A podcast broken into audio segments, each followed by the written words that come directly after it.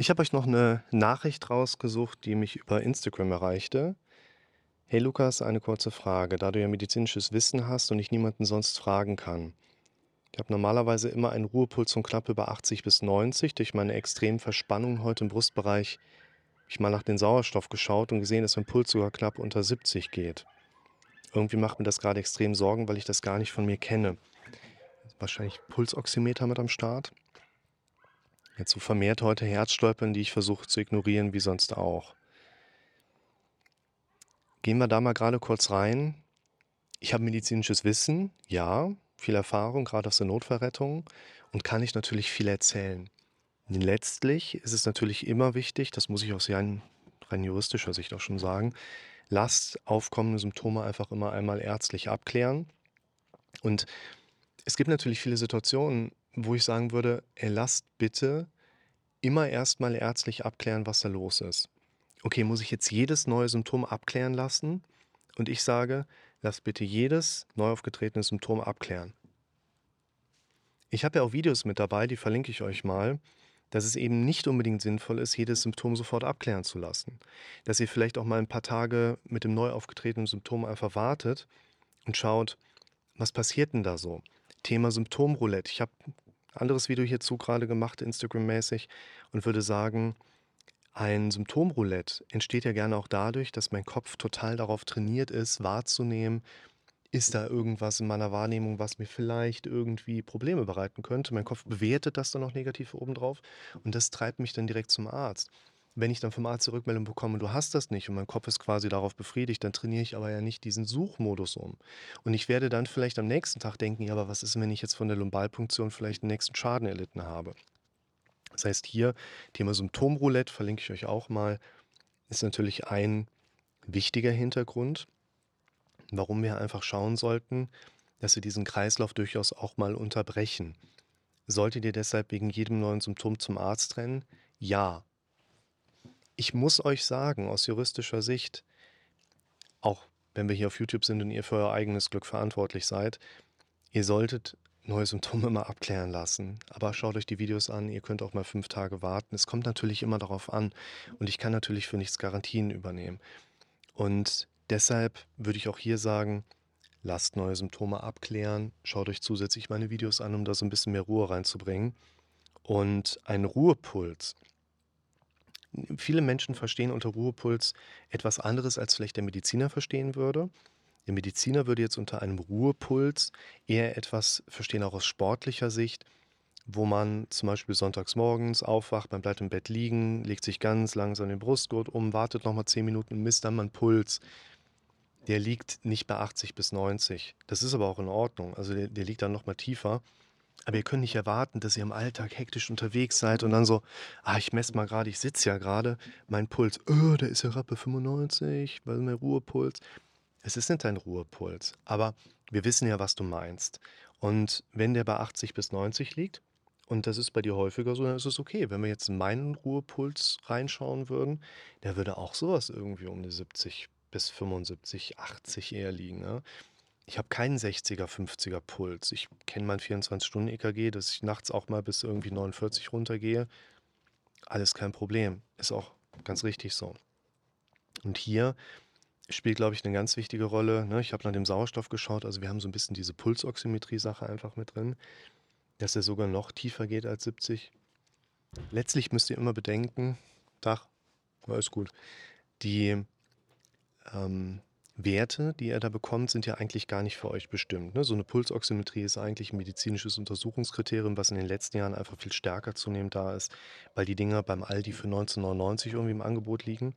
Und damit könnt ihr eigentlich überhaupt nichts machen. Also wenn ihr einen Fingerclip nehmt, Pulsoximetrie anschließt und seht da Werte drauf, ihr könnt ja darauf aufbauend überhaupt nichts machen, weil das Gerät misst irgendwie 70 Prozent partiellen Sauerstoffdruck, dann kannst du in Panik geraten und rennst zum Krankenhaus, aber allein dadurch, dass du zum Krankenhaus rennst, beweist du, dass du eigentlich nichts Schlimmes haben kannst. Und du hattest vielleicht einfach nur die Finger lackiert. Ne? Dann kommt zum Beispiel der Laserstrahl auch nicht mehr so gut durch den Finger durch. Der will ja auf der einen Seite reinstrahlen, auf der anderen Seite messen. Und das ist dann so ein Punkt, wo ich gar kein so großer Fan von der apparativen Diagnostik für den Laien bin, weil ihr könnt letztlich euch überhaupt keine Vorteile daraus ziehen. Es gibt nur Nachteile. Verlinke ich euch auch mal ein Video zu, wo jemand seine Hyperventilation damit geheilt hatte. Ich aber letztlich sagen würde, hier kommen jetzt Herzstolpern mit dazu und dann ähm, gab es noch die Frage, gibt es eigentlich psychogenes Asthma? Sagen wir mal so, Asthma ist etwas, was organisch an den Bronchien vonstatten geht, was du dir nicht dahin denken kannst. Aber du kannst aufgrund von Angstzuständen vielleicht ähnliche Aspekte erleben, wie du sie beim Asthma auch erleben kannst oder wie du dir vorstellst, dass Asthma vonstatten geht. Asthma oder ein asthmatischer Anfall hat einfach auch viel damit zu tun, dass du Probleme bei der Expiration hast. Du hast inspiratorisch bei der Einatmung geht ganz gut, aber du kriegst die Luft nicht mehr richtig ausgeatmet durch eine Querschnittsveränderung in den Bronchien. Und kommst halt über einen Hyperventilationszustand auch irgendwann in diese Fragestellung rein, boah, was ist mit mir los? Ich kriege irgendwie schlecht Luft. Oh, Asthma, was ist das? Du googelst ein bisschen rum. Dann hängst du quasi schon drin in der Informationslage, die kann dir einfach nicht mehr gut tun. Und bei einem Asthma bronchiale, was man halt natürlich ärztlich diagnostizieren würde, gibt es natürlich psychogene Faktoren, die das Ganze triggern. Also viel Unruhe, Stress, ähm, Einnahme von nicht-steroidalen Antirheumatika im fieberhaften Infekt, also Aspirin, kann eben auch asthmatische Anfälle auslösen. In dem Sinne gibt es aber kein psychogenes Asthma an sich, aber natürlich psychogene Prozesse, also psychogen heißt nur durch die Psyche angestoßen, die im Rahmen einer Hyperventilation dann noch enden, die sich so ähnlich anfühlen können. Vielleicht, vielleicht hier so eine Idee oder Vorstellung, wie so ein Asthma aussieht. Und dann kommt noch quasi der Passus mit dabei. Könntest du mal ein Video machen für diejenigen, die sich vom Partner trennen und unheimliche Angst vor dem Alleinewohnen haben? Ich denke, es geht sehr vielen so. Ich habe noch nie allein wohnen müssen und für mich ist es der Horror, nachts allein zu sein. Ich schlafe dann gar nicht, habe Panik, dass mir was passiert. Wie geht man am besten damit um? Was kann man tun, um bestmöglichst damit klarzukommen? Ich fand diesen letzten Passus, der hatte mich im ersten Moment erstmal so, hä, wo kommt denn das gerade her? Und dann ist es so, dass man schon so ein bisschen sagen kann, mit etwas therapeutischem Gespür weiß man eigentlich, dass solche Probleme, wie im ersten Passus beschrieben, eigentlich nicht isoliert beobachtbar sind, sondern irgendwo anders im Leben halt die eigentliche Baustelle ist, die da immer so reinfeuert. Und diese starke Introspektion, wie ist mein Puls, wie geht es mir gerade, immer wieder rückkontrollieren, rückfragen, was ist da los. Das passt halt schon für so einen Unruhe- und Aufregungszustand, der hier mit diesem letzten Passus natürlich auch nochmal so ein bisschen den Themenbereich aufdeckt. Und im Grunde genommen habe ich schon Dutzende Videos dazu gemacht. Also ihr müsst es mal von der Seite aus sehen. Wenn wir mal den Puls nochmal rausnehmen. Das Problem ist ja nicht der hohe Puls. Das Problem ist nicht das Phänomen an sich. Ihr müsst immer trennen in, wir haben eine Sensation, auf die dann eine in der Regel vom automatischen Gehirn gesetzte Bewertung kommt. Diese Bewertung, die ist dann das, was mich so unter Druck und Spannung setzt. Dass der Sauerstoffgehalt oder der Puls hoch, niedrig ist. Ich meine, dein Körper funktioniert ja auch ohne, dass du weißt, wie deine Werte sind. Aber du kriegst die Werte mit, dein Gehirn bewertet irgendwas Negatives oben und zack, hängst du in dieser Problematik mit drin. Und es geht, das müsst ihr euch mal herausnehmen, in der Regel nicht um das Symptom an sich, sondern die Sensation. Es taucht irgendwas auf, ne? so ein Tinnitus oder Schwindel oder äh, der spürbare Pulsschlag. Das sind alles Sensationen. Das Gehirn sagt, oh, was ist, wenn es irgendwas Schlimmes gibt? Szenarisches Denken und zack haben wir das Problem oben drauf. Und das erzähle ich euch ja in ganz vielen Videos dass eben der Fokus von uns auf irgendetwas Negativem liegt und wir dadurch eine entsprechende Symptomatik erleben mit Leidensdruck, die dazu auftritt. Das Gleiche können wir jetzt hier darauf übertragen. Es ist Horror für mich, allein zu sein. Es ist Horror für mich, nachts allein zu sein. Dass du nachts alleine bist, ist nicht das, was dir Probleme bereitet, sondern die Gedanken, die du erlebst in Bezug daran, dass das passieren kann oder wird.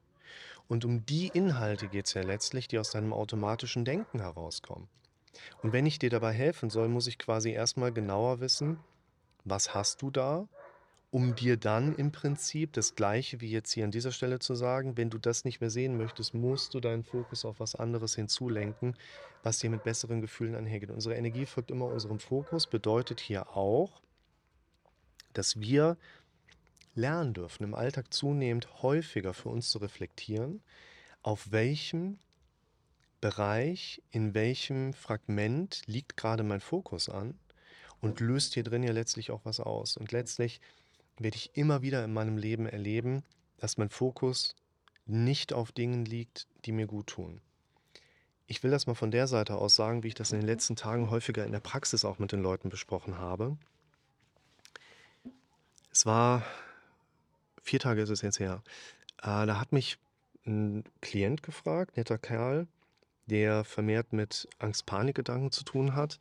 Der war gerade so im Redefluss und meinte, ja, weißt du, am liebsten hätte ich ja am Ende des Tages irgendein Universalwerkzeug, was immer funktioniert in meinem Leben, aber das gibt es ja wahrscheinlich nicht. Würde ich sagen, ich glaube, dieses Universalwerkzeug gibt es. Wir müssen nur erst gerade bedenken, dieses Universalwerkzeug ist keines, was von alleine funktioniert. Also nicht, du kennst das Universalwerkzeug und ab dem Moment funktioniert es und du brauchst dich in deinem Leben nichts mehr um was zu kümmern und kannst dich einfach zurücklehnen. So funktioniert das nicht. Aber ich glaube, ein Universalwerkzeug gibt es schon. Das meine ich jetzt ganz ernst, also nehmt euch den mal mit. Das Universalwerkzeug in unserem Leben lautet, versuche so oft es geht, in deinem normalen Leben immer wieder zu reflektieren, auf welcher Sache liegt gerade dein Fokus. Und wenn du mitbekommst, dass dein Fokus nicht auf etwas liegt, was dein Leben bereichert oder dich glücklich macht oder dir dabei hilft, deinen Zielen einen konkreten Schritt näher zu kommen, dann sorg dafür, dass du deinen Fokus auf andere Dinge lagerst. Und du wirst immer wieder mitbekommen in deinem Leben, dass dein Fokus immer erstmal auf etwas Negativem liegt. Warum? Weil unser Gehirn so funktioniert. Deshalb versuche zu reflektieren, das ist dein Universalwerkzeug. Liegt dein Fokus gerade auf etwas, was dich glücklich macht? Und wenn nicht, dann verändere deinen Fokus.